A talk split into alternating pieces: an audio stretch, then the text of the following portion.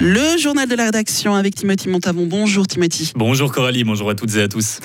Action coup de poing de la part de Renovate Switzerland. Six militants ont bloqué la circulation en pleine ville de Fribourg hier en fin d'après-midi. La circulation a été fortement perturbée et l'action s'est déroulée dans une ambiance plutôt tendue. Vincent Douce. C'est à 16h45 que les militants ont pris place. Rapidement, devant Manor, deux hommes ont tenté de déplacer un des activistes.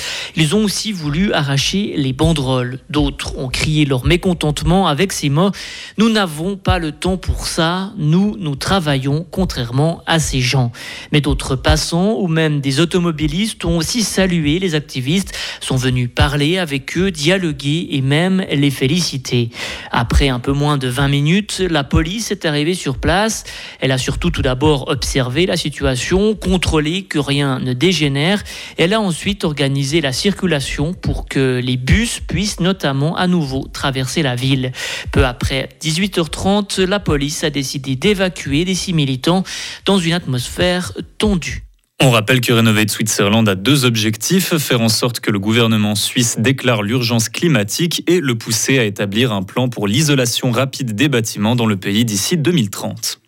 Le nouveau visage d'Ertig Fleur sera plus féminin. Dès le 1er janvier, l'entreprise familiale fribourgeoise sera dirigée par Fabienne Berchi, une première. Cette jeune femme de 33 ans fait partie de la sixième génération de Hertig. Fabienne Berchi est actuellement responsable du magasin à Marly. Voici ce qu'elle compte apporter de nouveau à la firme fondée en 1851. Euh, ma touche Fabienne, ça va être. Euh, ben, je vais garder quand même les grandes lignes d'Erticfleur parce que c'est quand même euh, quelque chose qui fonctionne et que j'ai beaucoup de fierté à travailler. Toutes ces générations, c'est important dans le canton de, à Fribourg. Et ce que je vais ajouter, c'est un petit peu de féminin, on va dire. Je sais pas exactement encore tout ce que je vais changer, mais je vais changer un petit peu les looks des magasins. Je vais changer, voilà, un petit peu la façon de travailler. Peut-être utiliser différentes choses. Peut-être aller plus aussi dans les fleurs euh, locales si on peut. Euh, voilà, j'ai un peu des autres défis pour l'avenir. L'actuel patron Adrien Hertig a décidé à 59 ans de laisser les rênes à sa petite cousine. Il restera en charge de l'administration à temps partiel. C'est aujourd'hui qu'ouvre la saison de ski aux pistes du Molaison et avec elle son nouveau télésiège qui relie plan français au Joux. Le trajet est disponible gratuitement. Le but de cette nouvelle installation à plus long terme est aussi d'élargir l'offre des remontées mécaniques en été. Ainsi, au moins deux nouvelles pistes de VTT ouvriront pour la saison estivale de 2024. Le meurtrier de Lucie a été retrouvé mort dans sa cellule. L'homme de 40 ans se serait suicidé hier dans l'établissement pénitentiaire de Lenzburg en Argovie. Les autorités privilégient la piste d'un suicide. Le détenu y purgeait sa peine depuis une dizaine d'années et ne présentait aucun signe avant-coureur indiquant une intention de mettre fin à ses jours. Pour rappel, ce récidiviste avait tué brutalement la jeune fribourgeoise en mars 2009 alors qu'elle était jeune fille au père. Il l'avait emmenée chez lui prétextant une séance photo avant de lui frapper la tête et de l'égorger. Le drame avait suscité beaucoup émotion à Fribourg et en Suisse romande.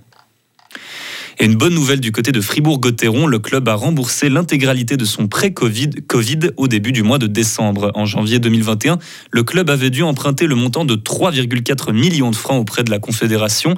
Cette somme a été dépensée dans diverses mesures d'économie pour soutenir des partenaires et des supporters et pour permettre au club de survivre à la période de pandémie. Pour ou contre l'importation de foie gras? Les Suisses vont être amenés à se prononcer sur la question. L'initiative populaire a abouti. Le comité est parvenu à récolter les 100 000 signatures nécessaires. Le texte sera déposé le 28 décembre à la chancellerie fédérale à Berne. Il a été lancé par une alliance d'organisation de protection des animaux, car si le gavage est interdit en Suisse, on a tout de même le droit d'importer et de vendre du foie gras.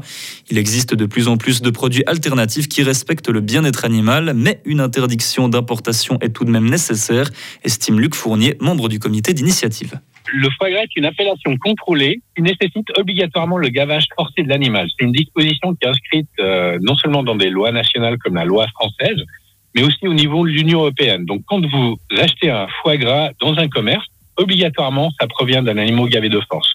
Et les gens ne savent pas qu'en fait, il est possible d'obtenir du foie sans gavage.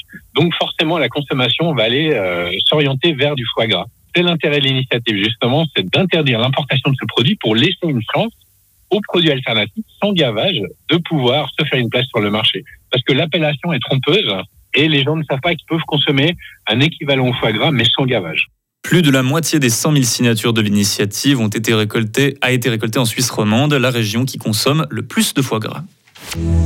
Retrouvez toute l'info sur frappe et frappe.ch. La météo avec Frappe, votre média numérique régional. Ce matin, le ciel sera encore bien chargé avec les dernières gouttes, mais au fil des heures, des éclaircies se développeront et le temps sera plutôt bien ensoleillé cet après-midi. Malgré les conditions venteuses, hein, les températures seront douces avec des maximales entre 8 et 10 degrés. Pour la veille de Noël, il devrait faire beau, mais quelques gouttes ne seront pas exclues pour la soirée du réveillon et les flocons seront présents qu'à partir de 2000 mètres. Il fera en moyenne 10 degrés durant la journée et de lundi à mercredi, les conditions seront plutôt clémentes.